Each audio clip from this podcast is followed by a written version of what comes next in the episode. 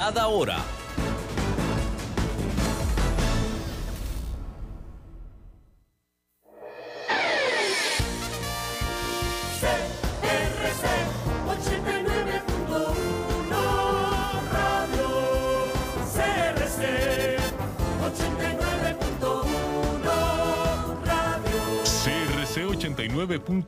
Radio y Cadena Radial Costarricense no se hacen responsables por las opiniones emitidas en este programa.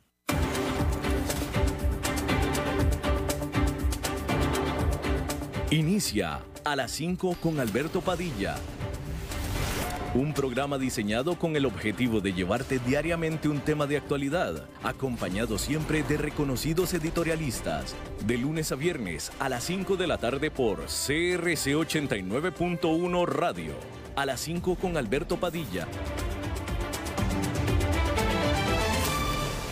Hola, ¿qué tal? Saludos, bienvenidos a esta emisión de A las 5 con su servidor Alberto Padilla. Muchísimas gracias por estarnos acompañando.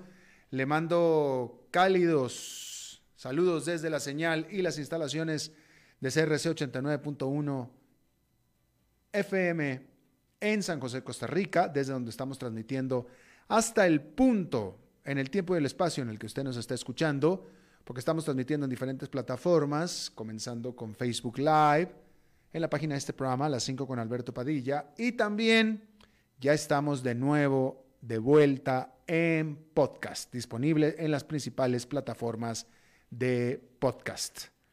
Muchísimas gracias. Aquí en Costa Rica, este programa que sale en vivo en este momento a las 5 de la tarde, se repite mismo día, todos los días, a las 10 de la noche, aquí en 89.1 FM. Muchísimos saludos a donde usted nos esté escuchando en cualquiera de las plataformas. En esta ocasión, a cargo de los controles, el señor David Guerrero y a cargo de la producción general de este programa, la señora Lisbeth Ulet.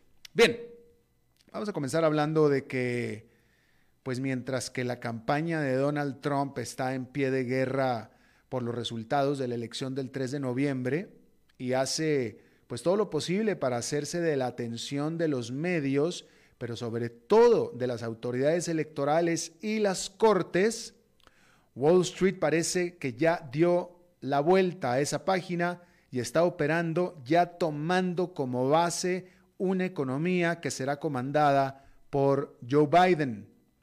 Aunque el presidente Donald Trump no ha reconocido su derrota y ha prometido seguir peleando por su triunfo imaginario, entre los inversionistas no parece haber duda de que Joe Biden será el cuadragésimo sexto presidente de los Estados Unidos a partir del 20 de enero. La serie de demandas legales y demás declaraciones y posturas del equipo Trump son considerados por el mercado pues más bien como parte de las páginas de las notas rojas o peor aún, incluso de las rosas. Hoy por hoy, la atención de los analistas estrategas también del mercado está en la potencial vacuna de Pfizer, así como la agenda de Biden y los nombres de los miembros de, su, de lo que será su gabinete. Asimismo, el mercado está descontando que los republicanos mantendrán el control del Senado, aun cuando esto no está asegurado hasta que el estado de Georgia tenga su segunda vuelta en enero. Al respecto, el banco Citigroup dijo a sus clientes que considera a la elección como algo cerrado con la probabilidad de que Trump logre un cambio como algo muy remoto. La firma administradora de fondos BlackRock, por su parte, dijo a sus clientes que la probabilidad de que recuentos de votos y demandas legales puedan cambiar el resultado de la elección es muy remota. Mientras que la campaña Trump ha estado tratando de comparar y hacer repetir el recuento de votos que se dio en la elección del 2020, que hizo alargar el resultado electoral hasta mediados de diciembre, los inversionistas y aparentemente tampoco las autoridades están deteniéndose a pensarlo mucho. El hecho es que en esta ocasión Trump está abajo por muchos votos en muchos estados cuando en el 2020 es, era solamente un estado con una diferencia de solo unas decenas de votos. Y esa es la gran diferencia entre lo que pasó entonces y lo que está pasando ahora. Por cierto, déjeme le informo que, eh, de nuevo, en el 2000, en el 2000, en el año 2000, en la presidencia, en la, carrera presidencial Gore contra George Bush, ahí el, el punto de discusión era un condado en el estado de la Florida. ¿Sí? Y eso era lo que le daba la diferencia de ganar o perder a cualquiera de los dos candidatos. Unos cuantos votos en un condado de la Florida. Eso fue en el 2000. En el 2020, Biden ha superado de manera significativa a Trump en varios estados, de tal manera que tiene 270 votos electorales. ¿Ok?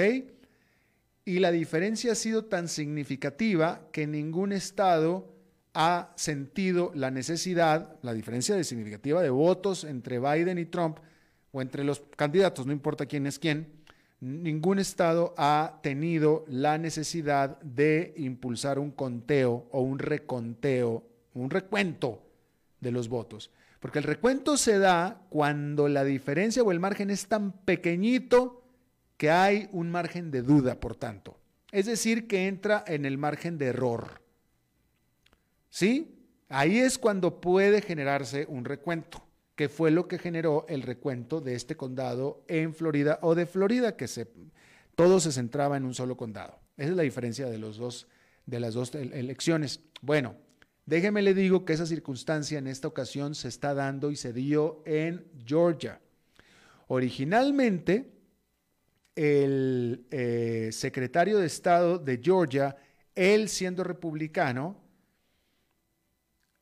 y habiendo Biden superado a Trump en ese estado, pero solamente por menos de 15 mil votos en todo el estado, el secretario de Estado de Georgia, republicano, él había suscrito ese conteo y había dicho, ok, el margen es muy pequeño, será, son solamente 15 mil votos, puede ser, pero pues aquí va ganando Biden y se acabó.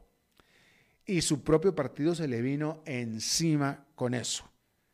Y él se defendió diciendo, yo trabajo para el gobierno de Georgia, para el estado de Georgia, y las reglas y las leyes en el estado de Georgia son muy claras, y dice que, de acuerdo al conteo, aquí va ganando Biden, y así es como es. Y, lo siento mucho si no le gusta mi partido. Eso básicamente fue lo que dijo en su momento el secretario de Estado republicano de Georgia. Bien, hoy la noticia es que ya dobló las manos y esta persona, este oficial, ha mandado hacer un recuento a mano de todos los votos del estado de Georgia de nuevo. Así es que de tal manera que de todos los estados que está ganando Biden, hay un primero y aparentemente el único ante el margen tan pequeñito que es irrepetible en los demás estados, es decir, en los demás estados el margen es bastante más amplio, en Georgia no. Para decirle, el siguiente estado que tiene la diferencia más corta de, de votos a favor de Biden contra Trump tiene 25 mil votos. Entonces, y, ahí, de ahí para arriba. Entonces no se amerita un conteo. En el caso de Georgia tampoco se pensaba que se ameritaba un conteo a mano, pero ya ante la presión, este oficial llamó a hacer un conteo mano a mano. De nuevo, Biden va ganando ahí. Aunque, déjame le digo esto, aunque se revierta con el conteo la tendencia y se la tendencia se, se voltea hacia Trump y por tanto los votos electorales de Georgia se vayan a Trump y no a Biden, aún así no le alcanza a Trump para ganar los 270. Esto es importante también establecerlo. ¿Sí? Así es que, de, de, nuevo, la noticia es que el único estado es Georgia, el único que va a llevar un conteo de a mano, a mano, literalmente, pero aunque se revierta la tendencia, que pareciera que los propios oficiales electorales dudan que la tendencia se vaya a revertir, aún así no le alcanzan los votos electorales con el estado de Georgia a Trump para ganar o revertir el resultado de la elección. ¿Ok? Bueno, pues ahí está. Bueno, hay que decir que los consumidores chinos están demostrando su gusto por consumir luego de 12 muy difíciles meses. Y estos son grandes noticias para la gigante de comercio electrónico Alibaba, que recientemente venía también teniendo tiempos complicados. Los chinos están celebrando su versión del Viernes Negro de compras en línea, conocido allá como el Día del Soltero o el Día de los Solteros, en el que en teoría el consumidor se compra algo para regalarse a sí mismo y se espera que este año rompa récord a pesar de la crisis por el COVID-19. Alibaba, que es el Amazon de China, dijo este miércoles que hasta la mañana de este día había vendido más de 56 mil millones de dólares. Aclarar que esto es hasta los primeros, esto fue hasta los primeros 30 minutos del día del soltero y sus tres días anteriores que fueron añadidos para aumentar las ventas, 56 millones, 56 mil millones de dólares. Esto por sí mismo ya es por mucho más de lo que Amazon vendió en el Viernes Negro aquí en los Estados Unidos. Bastante más. ¿Sí? Y bien, este desempeño subraya el paso de la recuperación de la economía china, que de hecho se espera sea la única economía grande que presente crecimiento este año y con sus consumidores consumiendo incluso más vigorosamente que lo que lo hacían antes de la pandemia. Para las firmas comerciales internacionales que venían siendo apaleadas por sus tiendas físicas cerradas alrededor del mundo, China es su única buena noticia este año. Una encuesta revela que el 86% de los consumidores chinos están dispuestos a consumir este año al menos lo mismo o más que lo que gastaron durante el Día del Soltero del año pasado. Pero la excepción podría ser para las marcas estadounidenses, quienes las ventas en China eran su última esperanza luego del desastroso año en su país. La propia Nike sacó una versión del Día del Soltero chino de su modelo insignia de zapato deportivo, los Air Jordan. Pero gracias a los conflictos entre ambos países, los productos norteamericanos este año no serán tan populares como hubieran ellos deseado. Una encuesta de la firma consultora Alex Partners reveló que dos tercios de los consumidores chinos, es decir, un 66%, planean poner preferencia a las marcas nacionales chinas para este Día del Soltero. Y más del 50% de ellos dijo que gastará este año menos en productos de marcas estadounidenses. Sin embargo, no han sido buenos días los recientes para Alibaba ni para su fundador y hombre de los más ricos del mundo, Jack Ma. La semana pasada, los reguladores financieros chinos, de manera sorpresiva, impidieron de última hora la muy anticipada salida a bolsa del Ant Group, que es el brazo financiero de Alibaba. Las autoridades alegaron fuertes elementos que podrían impedir a Ant el cumplir con las condiciones requeridas para un listado en bolsa. Muchos observadores a nivel internacional opinan que la reciente crítica que hizo Jack Ma sobre el freno a la innovación que generan los reguladores chinos tuvo todo que ver con su decisión.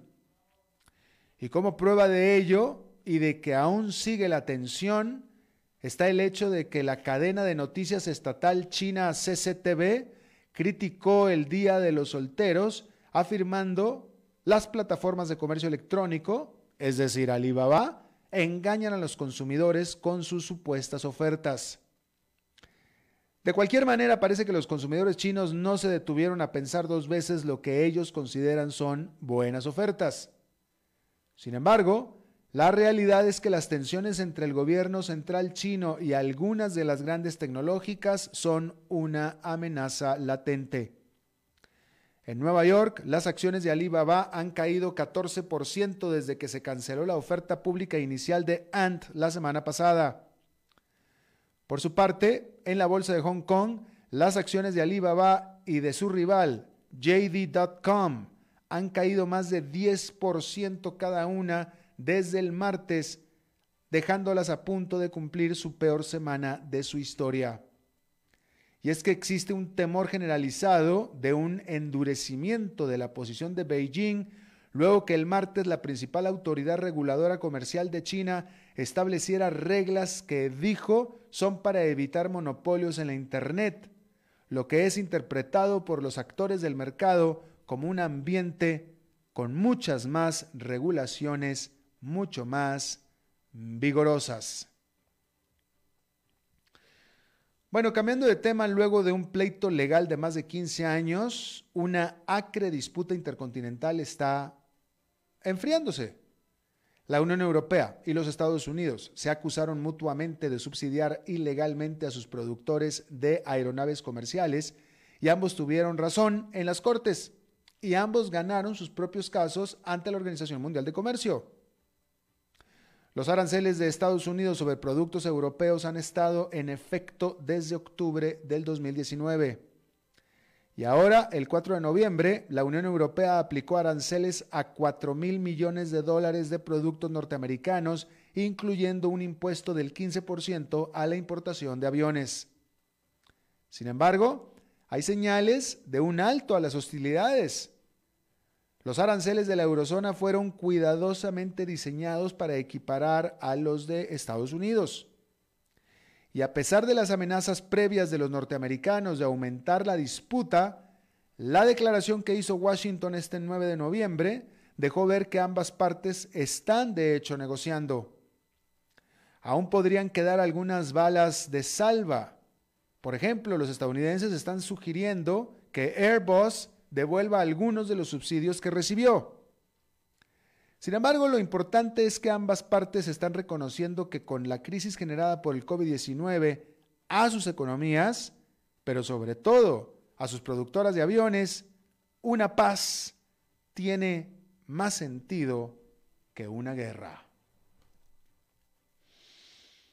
Bien, cambiando de tema completamente, hay que decir que conjuntamente la CEPAL, que es la Comisión para América Latina y el Caribe, dependiente de las Naciones Unidas, con la OIT, que es la Organización Internacional del Trabajo, conjuntamente ambos dijeron que la reactivación del mercado laboral en América Latina será lenta y se necesitará mucho tiempo para que los principales indicadores del mundo del trabajo regresen a los niveles previos a la crisis sanitaria y más tiempo aún para poder cumplir con las metas establecidas en los Objetivos de Desarrollo Sostenible, dijeron de nuevo conjuntamente la CEPAL y la OIT en este informe que se llama Coyuntura Laboral en América Latina y el Caribe, la dinámica laboral en una crisis de características inéditas. Desafíos de política. Decir que ambas instituciones dijeron que el retorno al nivel de actividad económica prepandemia tomará varios años, lo que se traducirá en una lenta recuperación del empleo. De esta forma, si se mantuviera una tasa de crecimiento promedio del PIB regional de 3%, solo se alcanzaría en el 2023 el nivel del PIB que existía en el 2019. 3%, ¿eh? Que para América Latina es bastante. Sin embargo, con la tasa promedio mostrada en la última década de solamente 1,8%, se alcanzaría recién hasta el 2025 el nivel del PIB del 2019. Y con la tasa promedio anotada durante el último sexenio de 0,4%, no se alcanzaría los niveles prepandémicos durante la próxima década. O sea, esto está mal, mal, mal, mal, mal. Dejó de, dejó de subir, dejó de crecer China y dejó de crecer América Latina. China volvió a crecer, pero ya no está comprando los productos de América Latina y por eso América Latina se permaneció aplastada, por no decir apachurrada. La perspectiva es francamente muy, muy mala para América Latina, muy mala. Y, y va- y vaya que la CEPAL no es alguien que se tire particularmente duro, ¿eh? Pero pues ahí lo tiene usted. Hay que decir que eh, los reguladores de la, eh, de, de la Unión Europea, de la eurozona, los reguladores antimonopólicos, acusaron a Amazon de distorsionar la competencia en el mercado en línea de la Unión Europea. Se le acusa a Amazon de haber utilizado datos de vendedores independientes en su propio website para beneficiar su propio negocio. Por tanto, la Comisión Europea lanzó una investigación sobre el trato preferencial que le da Amazon a sus propios productos y a aquellos que usan sus servicios dentro de su website. Por supuesto que Amazon dijo que ellos son una blanca palomita y ellos no han hecho absolutamente nada de lo que se les acusa. Eso es lo que dice él. Eh, decir también que, bueno, esta es una nota muy terrible porque en Hong Kong toda la bancada de legisladores pro democracia renunció a sus, a sus, a, sus puestos en el, en el Congreso de Hong Kong, luego de que se había expulsado a cuatro de sus colegas por parte de la legislatura de justamente Hong Kong. Estos cuatro legisladores que habían sido expulsados habían sido descalificados después de una resolución que fue aprobada desde Beijing en la que se eh, llamó precisamente a la remoción de aquellos que apoyan la independencia de Hong Kong y que por tanto entonces también apoyan la interferencia extranjera y que se rehusan a admitir o a reconocer la soberanía china y la seguridad nacional sobre Hong Kong. Hay que decir que la realidad es que estos cuatro que habían sido sacados del Congreso originalmente eran considerados moderados y ninguno de ellos de hecho apoyaba la independencia de Hong Kong. Pero de todos modos se les removió y con ellos se fueron el resto. Yo no sé, de aquí yo no sé si sea una buena decisión en el sentido de que, bueno, pues digo, siempre se ha sabido que si alguien quiere hacer un, generar un cambio, pues que se quede adentro. Es más fácil operar desde dentro que desde fuera. Pero evidentemente acá estas gentes piensan lo contrario y se fueron, se fueron absolutamente todos. Déjeme le digo antes de pasar a la pausa que allá en Nueva York fue una jornada en general bastante positiva, como estábamos hablando hace un momento.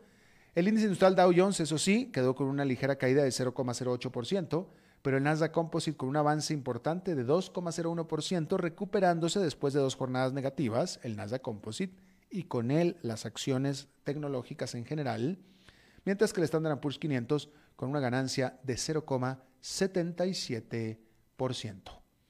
Vamos a hacer una pausa y regresamos con nuestra entrevista de hoy.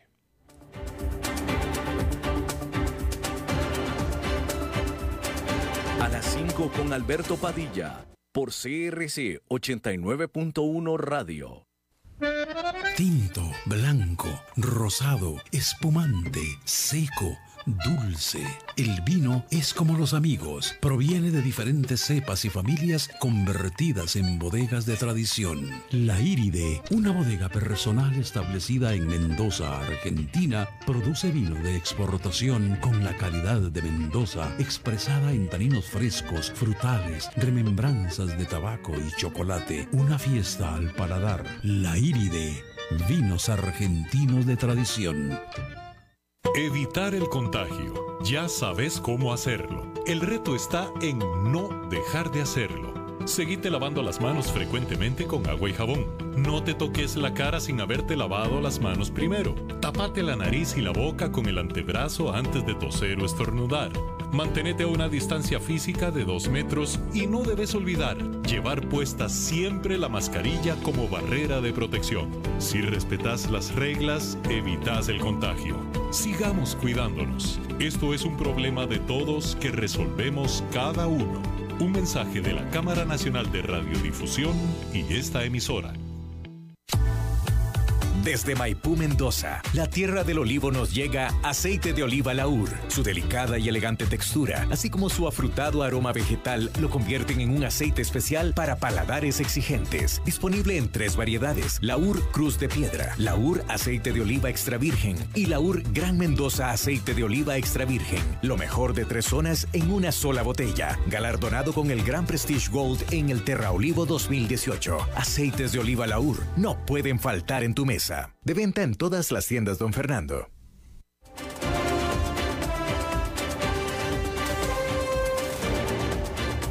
Seguimos escuchando a las 5 con Alberto Padilla. Muchísimas gracias por continuar con nosotros. Eh, hace tiempo que no hablamos en este programa del el coronavirus, de la pandemia del coronavirus. Déjeme, le leo esta eh, nota, la cual nuestra invitada la va a escuchar, pero que no se asuste porque no le voy a preguntar sobre esta nota, simplemente es una nota que yo le quiero eh, transmitir aquí. Y habla de que un estudio en la Gran Bretaña, un estudio reciente por parte del Instituto Francis Crick de Londres, sugiere, no dice que revela, pero sugiere, pareciera haber encontrado que la razón por la cual los niños, sobre todo los más chiquitos, tienen una muy baja incidencia de ponerse muy enfermos con el coronavirus, como es sabido, podría ser por la exposición que los niños típicamente tienen a, a los coronavirus, a otro coronavirus, ¿no? Por ejemplo, los responsables de al menos una de cada cinco este, eh, gripes normales, ¿no? Si usted tiene hijos, pues usted se acordará, ciertamente yo sí me acuerdo, y que es normal que cuando los chiquitines van por primera vez al jardín de niños o van por primera vez al colegio en, el primer grado, etcétera, este, agarran una gripita ya, vienen a la casa y a los papás los medio matan, ¿no? La, la, gripita, la, viene el niño con las narices tapadas y el papá cae enfermo tres días, ¿no? Este, a mí me pasó y, y, a mucha gente le pasa. Bueno, pues por ahí viene de la resistencia que estos niñitos pueden estar teniendo desde que van al kinder, lo que le llaman en inglés, le llaman este, anticuerpos que se reactivan cruzadamente y es lo que puede hacer que los niños sean resistentes y los papás no. Es decir, como es con una gripa normal, básicamente, ¿no? Bueno, eso es por un lado. Por otro lado, otro estudio indica que los sobrevivientes, fíjate, fíjate, esta sí está terrible, este, de acuerdo, si, es que es verdad, vaya, es verdad, pues aquí, aquí la estoy viendo, pero dice que este, los sobrevivientes de COVID-19 se descubrió que tienen un 20% más de probabilidades de experimentar problemas mentales dentro de los tres meses después de haber sido diagnosticados. No se sabe exactamente por qué, pero se piensa que puede ser factor el estrés causado en el cerebro por la propia enfermedad. Pero bueno, ahí le pongo yo a usted esa nota. Bien, vamos a hablar no de esto, no se me asuste, doctora, está conmigo la doctora Giselle Guzmán, eh, de la, ella es jefa del área de salud colectiva de la Caja Costarricense de eh, Seguro Social. Muchísimas gracias, doctora Giselle, por estar con nosotros. Un placer igualmente para servirles, un placer estar con toda la, la gente que está sintonizada esta tarde. Gracias. Eh, eh, no, no, le voy a preguntar acerca de lo que acabo de leer, pero ¿le suena algo conocido? ¿Usted pudiera eh, suscribir algo de lo que le, le, parece conocido lo que acabo de leer? Yo paso leyendo todo esto ¿verdad? Y efectivamente, esto es una hipótesis de, de cuando estás hablando de que los niños tienen algún tipo de inmunidad o de defensas desarrolladas eh, por la exposición a otros tipos de coronavirus, que son los que circulan regularmente en la época, digamos en Costa Rica, la época lluviosa, que es cuando circulan los virus respiratorios. Efectivamente, ya se viene haciendo un estudio en, en Suecia desde hace más o menos unos tres meses, porque también están tratando de explicar por qué las personas, algunas personas reaccionan de forma asintomática. Ujú. Entonces ellos también tienen esa hipótesis de incluso de una zona de Wuhan donde ya había circulado el primer SARS, el SARS-CoV-1, ¿verdad? Eh, tuvieron muy poca afectación y los que se vieron más afectados fueron asintomáticos y entonces ellos plantearon esa hipótesis de que probablemente ya habían desarrollado algún tipo de inmunidad y que esto podía ser lo que estaba sucediendo también con los niños. Entonces efectivamente ya se viene desarrollando este, estudios relacionados a esto que es súper interesante y que estaría dándonos este, también una luz con la vacuna, porque toda esa información aporta a la, a la generación de la inmunidad que vaya a, a proveer la vacuna, ¿verdad? Claro, claro. Hablando de la vacuna, cuando usted lee en el periódico normal, no en el especializado, porque yo estoy seguro que usted lee medios especializados, como debiera, pero cuando usted lee eh, o ve en los medios tradicionales de que Pfizer, en este caso, dijo que las pruebas que está teniendo llevan un 90% de, de seguridad o de certeza, etcétera, etcétera, etcétera, este, y que hay mucho ánimo y que ya la gente está empezando a pensar que ya va a haber vacuna pronto. Eh, ¿Usted qué piensa cuando lee esto? Bueno, eh, es un tema muy, que, todos los, los que estamos metidos en, en la ciencia estamos muy a la expectativa, porque efectivamente en, los, en, la- en todas las enfermedades infecciosas anteriores, los estudios no han llevado menos de dos años para poder conocer el tiempo en que la vacuna es segura y es efectiva, o sea que no va a generar más, bien un efecto adverso, por ejemplo, como el síndrome de Guillain-Barré o alguno de esos tipos de síndrome que han generado algunas vacunas que han demostrado una en un millón o una en tanto, pero, pero que se conoce que se han generado después de los cuatro o los seis meses. Entonces, una, una incertidumbre para nosotros en este momento es el tiempo en que está durando el estudio, porque si la vacuna lleva dos dosis y después de la segunda dosis yo tengo que esperar mínimo cuatro o seis meses, sabemos que ya ellos quieren lanzar la vacuna en diciembre, queda todavía una gran incertidumbre de en qué momento se va a aprobar la vacuna sin que haya transcurrido ese tiempo. Sin embargo, también hay un dilema ético eh,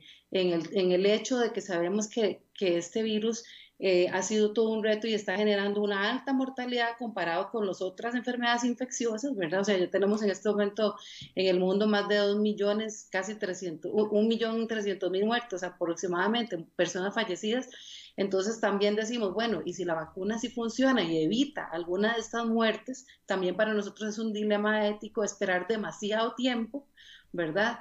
Para, para empezar a probar la vacuna. Entonces, realmente hay una diferencia entre publicar la evidencia científica y publicitar la vacuna. Una cosa es que han salido informes ahora publicitando el éxito de la vacuna, pero como científicos, hasta que no tengamos la evidencia científica publicada que nos garantice esa seguridad del uso de la vacuna y nos dé a conocer un poco cómo se va a comportar la respuesta del sistema de las defensas en cada persona, todavía no sería pues muy certero aventurarnos en decir, eh, lo, en, en, hablar un poco, comentar esta noticia como con algún criterio técnico, ¿verdad? Sino que tenemos que esperar un poco realmente que esa publicación de los datos científicos se dé. Y también sabemos que para que eso se dé, ellos tienen que llegar a un número de personas enfermas y que presenten sintomatología para poder garantizar esa seguridad. Entonces, también de eso va a depender el momento donde, donde probablemente la FDA para las, para las Américas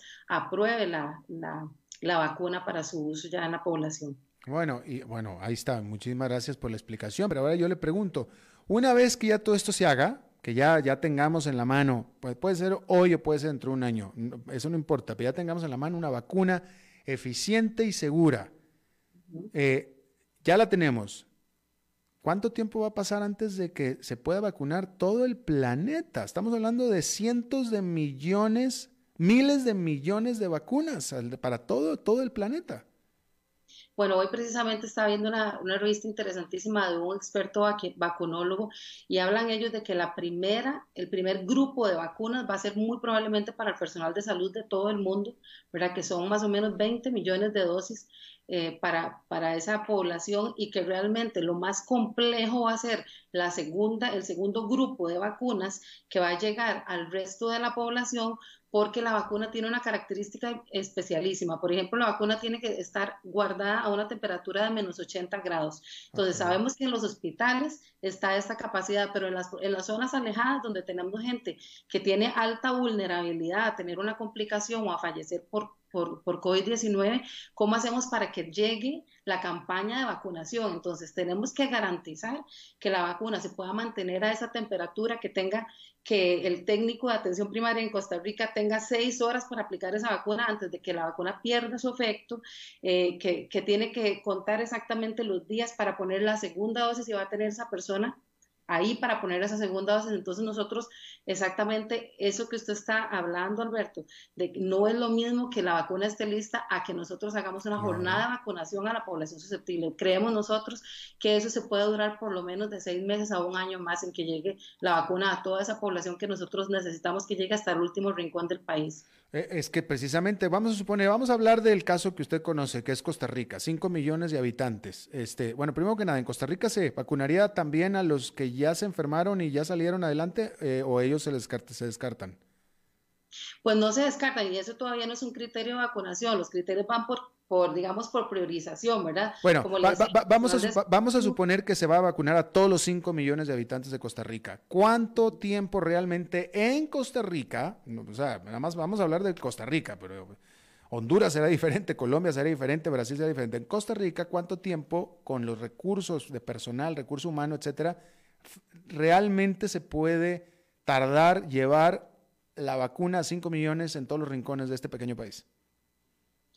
Eh, pues es un dato que no tengo con exactitud, pero sí le digo que con la vacuna de influenza aproximadamente vacunamos eh, una, debe ser unas 400 mil personas y tardamos tres meses en aplicar esa jornada de vacunación. Acá estamos hablando de 5 millones. Condiciones completamente. Pues sí, ya acá estamos hablando de 5 millones. Y estamos hablando de Costa Rica, ¿ve? Costa Rica es un país de ingreso medio, Costa Rica es un país para moderno, este, para los estándares de toda Latinoamérica. Así es que, eh, digo, es importante establecerlo para tener una idea más o menos de qué nos podemos esperar para el resto de América Latina, ¿no? Este, una pregunta, doctora. Eh, eh, ¿Será verdad o no verdad de que hoy en día, que ya se conoce mejor, ya estamos, ya ustedes en el sector salud están más hechos al coronavirus, que se conoce un poco más, ya no es la sorpresa de marzo, sino que ya estamos en noviembre. Eh, hoy en día, este, alguien que se infecte del coronavirus, que todavía se sigue infectando muchísima gente, tiene mucho más posibilidades de salir adelante y de, y de tal vez ni siquiera pisar el hospital, etcétera, que antes, ¿o no? No es exactamente igual. En este momento ya nosotros conocemos precisamente, eh, se han hecho múltiples estudios, incluso en Costa Rica tenemos conocidas cuáles son las mutaciones en las cepas que están circulando en nuestro país y la severidad es exactamente lo mismo y no depende eh, necesariamente del virus, depende de una parte de cómo está, de cómo es el estado de esa persona y cómo es la cepa también que infecta a esa persona. Entonces realmente hay una simbiosis ahí que todavía está en investigación y que ya nosotros sabemos efectivamente a cuál persona va a afectar más el virus. No es la persona que sea hipertensa porque sea hipertensa o que sea diabética porque sea diabética, sino el estado de compensación de la salud, del estado de la salud con que va a enfrentar esa persona es lo que lo va a hacer responder de una mejor forma o no y también del tipo de mutación en la cepa que tenga esa personas de las ya conocidas, pero no ha cambiado la severidad. La severidad es exactamente la misma está demostrado en toda la literatura y en los casos que nosotros mismos vemos, en unas personas responden de una manera y en otras de otra. Ahora, ese artículo que usted leía, que me dio mucha curiosidad de la enfermedad mental, efectivamente hay muchísimos casos descritos que incluso, eh, y está hablando Europa en este momento de que no solo los adultos mayores se ven afectados, sino que están recibiendo personas jóvenes con infartos, con, con, con este, derrame cerebral o infarto vascular cerebral, personas jóvenes que no tienen factores de riesgo y que son causa de coronavirus. O sea, esta enfermedad nos está retando a, a ponernos sobre la mesa de manifiesto un montón de cosas más allá de decir, bueno, es el virus y es la cepa y es la persona con enfermedades A, B y C, sino que va eh, y están hablando ya en el mundo de este término, ¿verdad? De sindemia y cómo diferentes factores están, están eh, pues conviviendo e, e, integrándose entre sí para producir diferentes tipos de manifestaciones y diferentes complicaciones después de, de haber tenido la enfermedad. Eh, usted habló, en esta respuesta, usted comenzó hablando acerca de que ustedes ya conocen más o menos qué tipo de persona va a responder cómo cuando, cuando le da la infección. ¿Cuál es, eh, vaya, creo que voy a preguntar una obviedad, pero eh, eh, la persona que le va a ir mejor con la infección es la persona que está en mejor estado físico y de salud? Exactamente, ya eso está muy descrito y la persona que está con una enfermedad crónica pero compensada, manteniéndose compensada, es la persona que va a responder mejor. Pero ¿qué es compensada? Es la tercera vez que es la tercera vez que usted utiliza ese término. ¿Qué es compensada? Ajá, es, muy importante, porque por ejemplo, cuando muchas personas, bueno, y es que em, hablando, yo estaba escuchando desde que empezó el programa, también hay muchas cosas que, me, que me, a mí me generan curiosidad, porque por ejemplo, estamos viendo que usted hablaba del desempleo, y esto genera necesidades básicas insatisfechas y esto es un factor de riesgo para responder también a COVID, porque esas personas que no tienen trabajo, que no están accediendo a un seguro, muchas veces no saben que tienen alguna enfermedad crónica, no han sido diagnosticadas por un médico o no han tomado el tratamiento, no pueden tener una alimentación de alguna manera balanceada, no hacen actividad física porque están viendo a ver cómo se ganan la vida de otra manera, buscando algún tipo de, de ingreso más informal y entonces está directamente relacionado a que su enfermedad crónica no está revisada por un médico, no tiene exámenes de laboratorio que diga que está respondiendo bien a un tratamiento, a veces no está tomando tratamiento y entonces puede ser que yo me sienta a veces bien y a veces mal, pero en, efecto mi presión no está siendo controlada y yo no sé, no estoy preparado para recibir un virus y, y, responder de una mejor manera. A eso nos referimos con compensado. Por ejemplo, un diabético que también, ¿verdad? No tiene a veces ese ingreso, no va al médico, no está recibiendo tratamiento o toma el mismo tratamiento durante un montón de años sin tener una revisión si le sirve o no, entonces no sabe si su enfermedad está controlada y entonces eso va a hacer que probablemente su respuesta ante el virus no va a ser la mejor. Interesante. Y ahora, también es cierto que hay personas eh, eh, que están muy mal compensadas, que, les va relativamente bien, y hay personas también que son muy saludables y muy compensadas y de repente les va mal, ¿no? O sea, al final también es una ruleta rusa, ¿no? Una ruleta rusa. Nosotros eh, hablamos siempre de eso, ¿verdad? Y tenemos temor por nuestros compañeros que también están hospitalizados, que están en cuidados intensivos, porque no sabemos eh, a ciencia cierta realmente quién va a responder de una forma no. Tenemos en este momento un, un, gran amigo, compañero, este médico, que tiene dos meses de estar en cuidados intensivos y es completamente sano, ¿verdad? En cuanto a enfermedades crónicas, en cuanto al peso, en cuanto a una joven, saludable. Entonces, es una ruleta rusa y por eso les contaba que ahora en Europa se está hablando también de la población joven. Dicen, ok, la población adulta mayor tuvo un gran riesgo, los hogares de larga estancia, los hogares de ancianos tuvieron un gran riesgo. Estamos enfocando toda nuestra batería en proteger a los adultos mayores, pero ojo con la población joven. Ojo que estamos viendo manifestaciones eh, de severidad importante en personas jóvenes que tampoco tienen riesgo. Entonces, ese estudio también se está realizando porque recordemos que tenemos muy poco tiempo de, de, tener pandemia, como los estudios de reinfección, que ya incluso en Costa Rica los estamos empezando a, a levantar, ¿verdad? Para saber qué es lo que sucede en estas personas jóvenes que no tienen factores de riesgo, como las enfermedades crónicas que hablamos o la edad adulta mayor y que responden de una manera muy severa a la enfermedad. Entonces, todo eso se está desarrollando, muchísima investigación a nivel mundial para saber a dónde, si es desde el punto de vista genético, qué es lo que está pasando ahí. Ok, doctora, para terminar, yo, al margen de que si estoy compensado o no compensado, etcétera, si yo traigo cubrebocas todo el tiempo y me lavo las manos, sigo con los protocolos, es muy difícil que me vaya a infectar.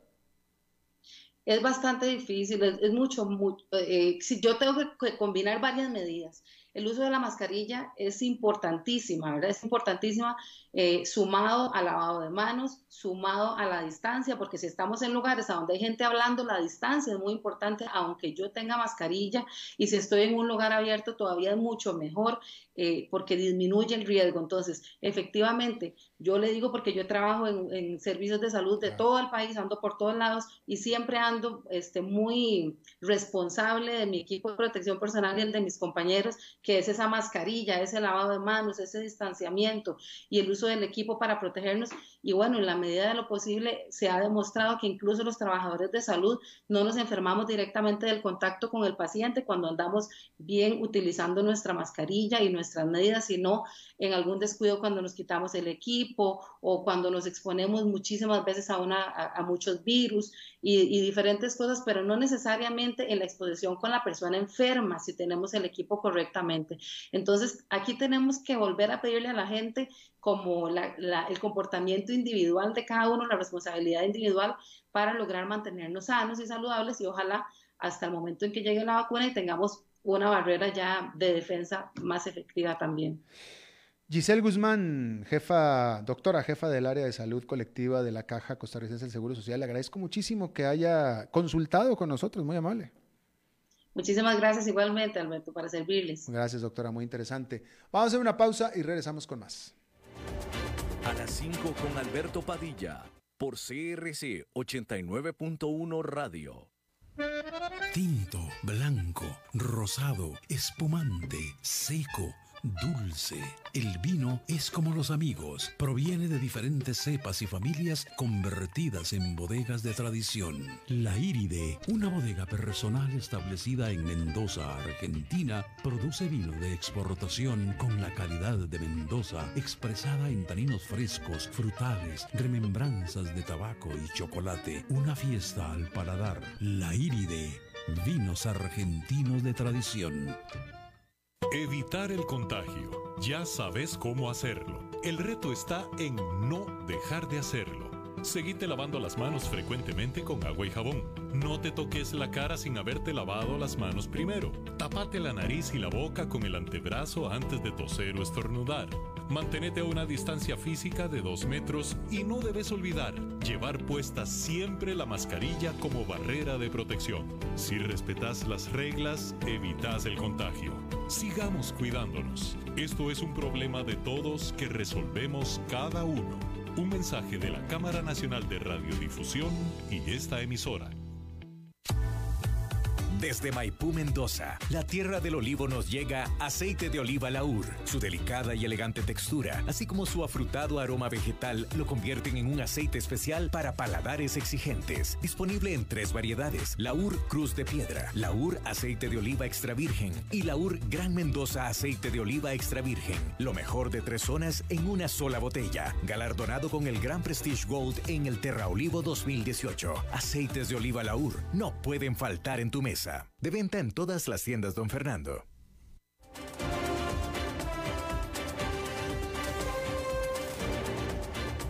Seguimos escuchando a las 5 con Alberto Padilla.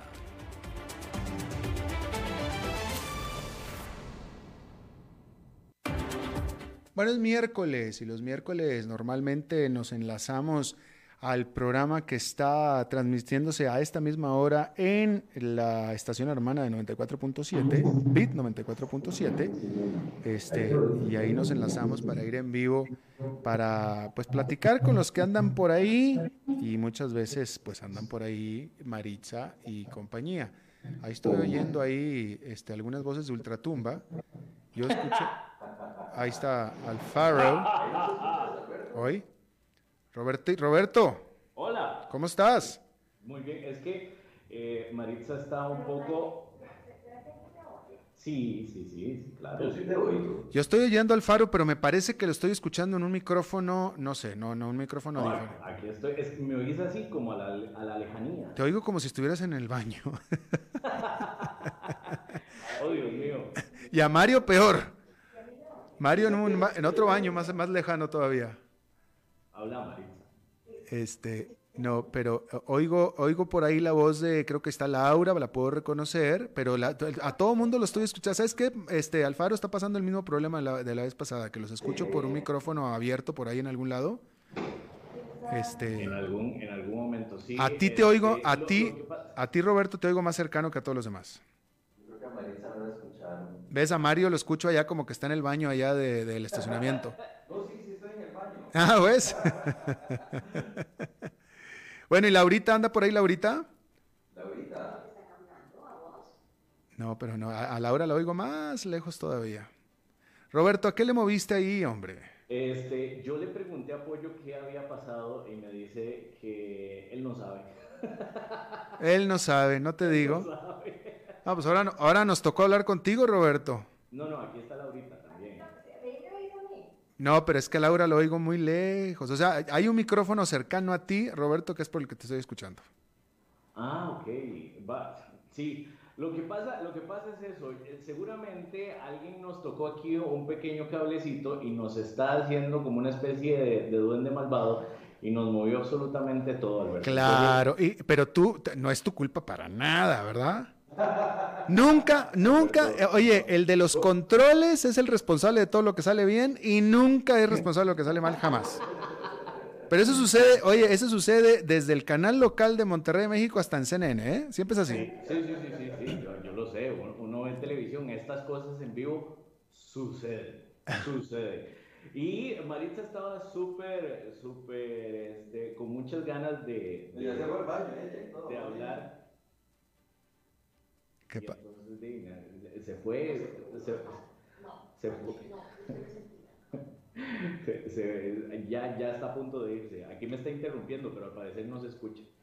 No, a, a Laura no la escucho. A la, la escuché y que andaba por ahí, pero no, es que está muy lejos. Te digo, el micrófono por el que los escucho está ahí este, cerca de, de ti. Bueno, eh, la, la voz de Roberto este, es, una, es una voz universal. Una, una voz universal, es una de las grandes voces de aquí de, de CRC. Este, eh, y ahí lo, van a- lo habrán escuchado en muchos de los anuncios, etcétera. Una, una gran voz la que tiene Roberto, hay que decirlo.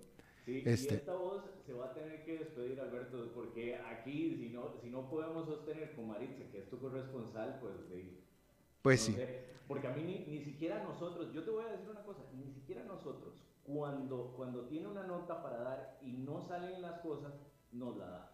Así te lo digo. Ah, sí, definitivamente. Bueno, bueno, pues nos despedimos ahí. Me le das un besito a Maritza de mi parte, por favor. Sí, sí, sí, un abrazote. Bueno, y salu- Somos tus fans. saludos a todos. Bueno, bueno, ahí está, listo, listo. Este, bueno, desafortunadamente otra vez eh, eh, eh, ahí tuvimos ahí algún problemita. Eh, primero que nada técnico y después, bueno, pues no estuvo Maritza, ¿no? Este, que ya la extrañamos porque me enteré que los dos miércoles pasado que no estuve, ella tampoco estuvo y pretendíamos que estuviera este, pero pues no, no lo estuvo. Así es que una, una pena. A ver si para el próximo miércoles eh, podemos eh, pues hacer que esté la buena, la buena Maritza, ¿no? Eh, bien, bueno, pues entonces, bueno, pues nada más comentarle de nuevo que para alguien, bueno, es que no, no, no, no voy a, no voy a, no voy a calificar muchísimo, pero este, para los que tengan dudas, la información, esto, no es un asunto de fe, ni es un asunto de ideología, ni es un asunto de preferencias. Es lo que la información oficial dice.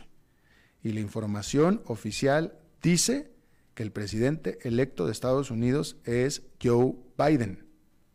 Y cuando hablo de la información oficial, me refiero a la información oficial de, eh, de las eh, autoridades al respecto. En este sentido, el presidente de Estados Unidos no es una autoridad al respecto. Porque el presidente de Estados Unidos dice que Joe Biden no es el presidente electo y que en realidad es él mismo. Bueno, pues ahí perdió la oficialización porque no es cierto. El presidente de, Estados Unidos, Donald Trump, tiene la libertad de decir todo lo que él quiera decir, pero la realidad, la información oficial, de acuerdo a cómo funciona el sistema electoral de Estados Unidos, es que el presidente electo es Joe Biden. ¿Y por qué es oficial? Bueno, porque tiene los votos del colegio electoral. No importa que lo haya cantado o no una autoridad electoral o un político. Lo que va a suceder en diciembre, el 14 de diciembre, es que se formaliza, pero no se oficializa. El 14 de diciembre se formaliza lo que ya es oficial, lo que ya es oficial ya lo es. Es el presidente electo. De alguna manera, yo no sé cómo eh, la campaña Trump ha podido en un amplio sector, en un gran sector de la población, incluso de América Latina, ha podido sembrar el hecho de que los resultados electorales todavía no son oficiales, de que todavía hay muchas cosas en litigación, en demandas. No es cierto, no es cierto. Es cierto que la campaña de Donald Trump ha entablado demandas, pero no se le ha aceptado ninguna. Que las cortes son las que van a decidir. No, no es cierto, porque en la corte no hay nada. En la corte ninguna corte ha aceptado las demandas que ha hecho la, la, la campaña de Trump. Entonces no hay nada en las cortes. O sea, está la realidad de lo que es y la retórica que está teniendo Donald Trump y su campaña. Esa es la retórica de ellos. Esa es su, su, su retórica, lo que ellos dicen. La realidad es que no hay una sola demanda en curso. El colegio electoral votó por Joe Biden, que es reflejo de lo que votaron los estadounidenses, y así es como es. Ya, listo, así es. Bien. Bueno, pues eso es todo lo que tenemos por esta emisión de A las 5 con servidor Alberto Padilla. Muchísimas gracias por habernos acompañado. Espero que termine su día en buena nota, en buen tono y nosotros nos reencontramos en 23 horas. Que la pase muy bien.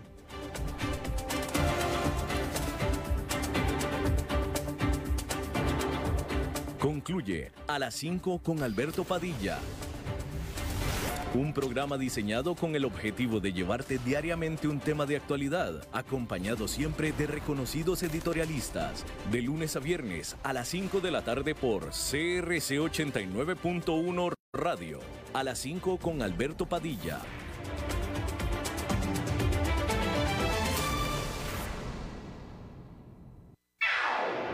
Colby Negocios, soluciones para pymes, le presenta las noticias CRC de la hora.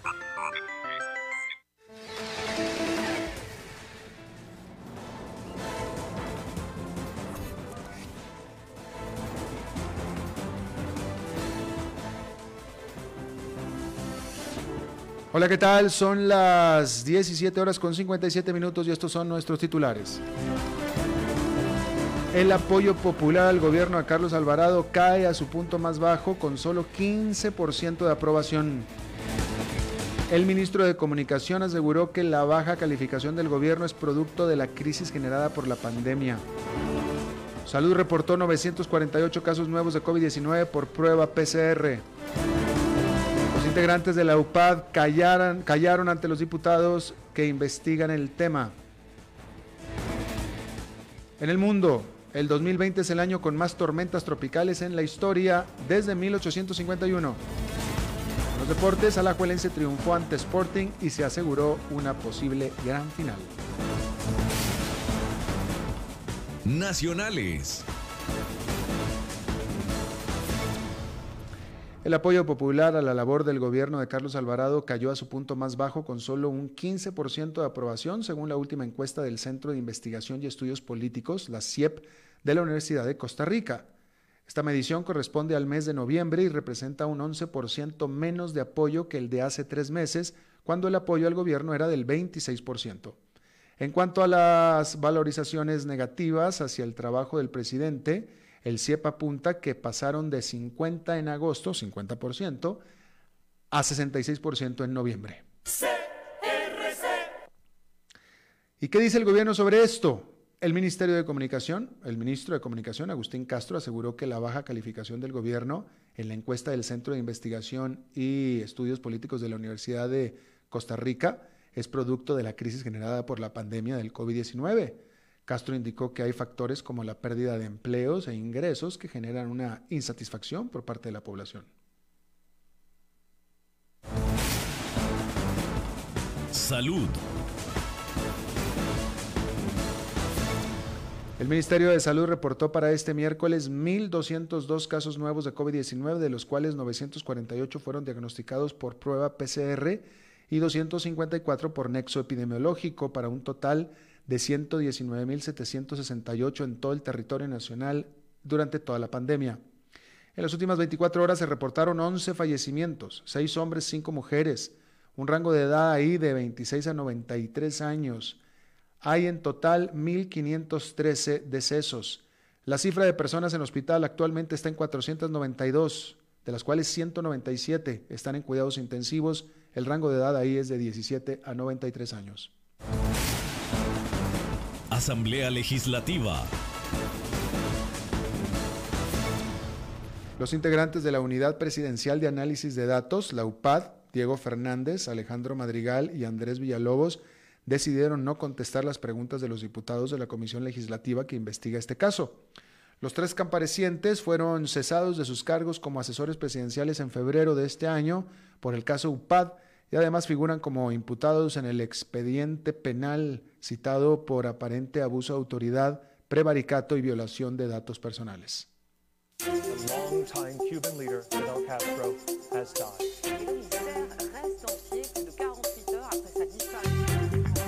Internacionales. A poco menos de un mes para que finalice la temporada de huracanes en el Atlántico, la formación de la tormenta subtropical Teta sobre el noreste del Océano Atlántico hizo que la temporada 2020 sea ya la más activa en la cantidad de tormentas en la historia, con un total de 29 hasta ahora. Los registros oficiales datan desde 1855 y el récord anterior era de 28 tormentas que se estableció apenas en el 2005. La pasión de los deportes en noticias CRC 89.1 Radio. La Liga Deportiva Alajuelense triunfó 3 por 2 ante Sporting y se aseguró una posible gran final. En caso de que los manudos ganen en la segunda fase, automáticamente serían campeones. Por su parte, Cartaginés goleó 3 por 0 a Santos de Guapiles y se consolida así en la primera casilla del grupo B. Además, Limón venció en su casa a Guadalupe con marcador de 2 por 1. Está usted informado a las 18 horas con un minuto. Dos minutos ya exactamente y en 12 horas exactamente también las primeras informaciones del nuevo día.